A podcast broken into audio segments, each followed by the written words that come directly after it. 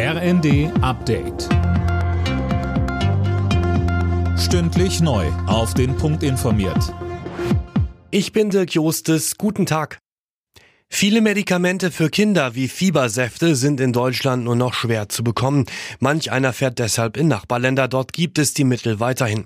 Gesundheitsminister Lauterbach will deshalb die Preisregeln ändern. Dazu sagt er im ersten. Wir haben in Deutschland ein System, wo die Preise für Arzneimittel, die kein Patent mehr haben, sehr niedrig sind. Und dafür lohnt es sich oft nicht zu produzieren.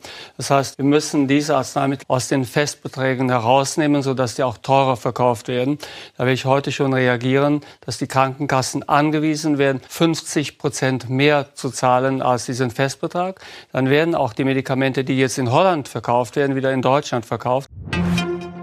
Nach seiner Geiselnahme in einem Hochsicherheitsgefängnis bei Magdeburg ist der Attentäter von Halle in ein Gefängnis in Bayern verlegt worden. Er wurde am Morgen per Hubschrauber in die JVA Augsburg-Gablingen gebracht.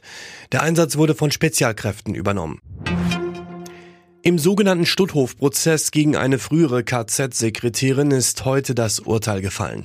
Das Landgericht Itzehoe in Schleswig-Holstein verurteilte die 97-Jährige zu einer zweijährigen Jugendstrafe auf Bewährung.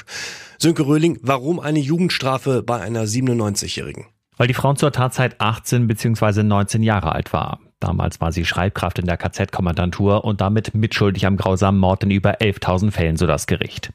Das folgte mit seinem Urteil dem Antrag der Staatsanwaltschaft.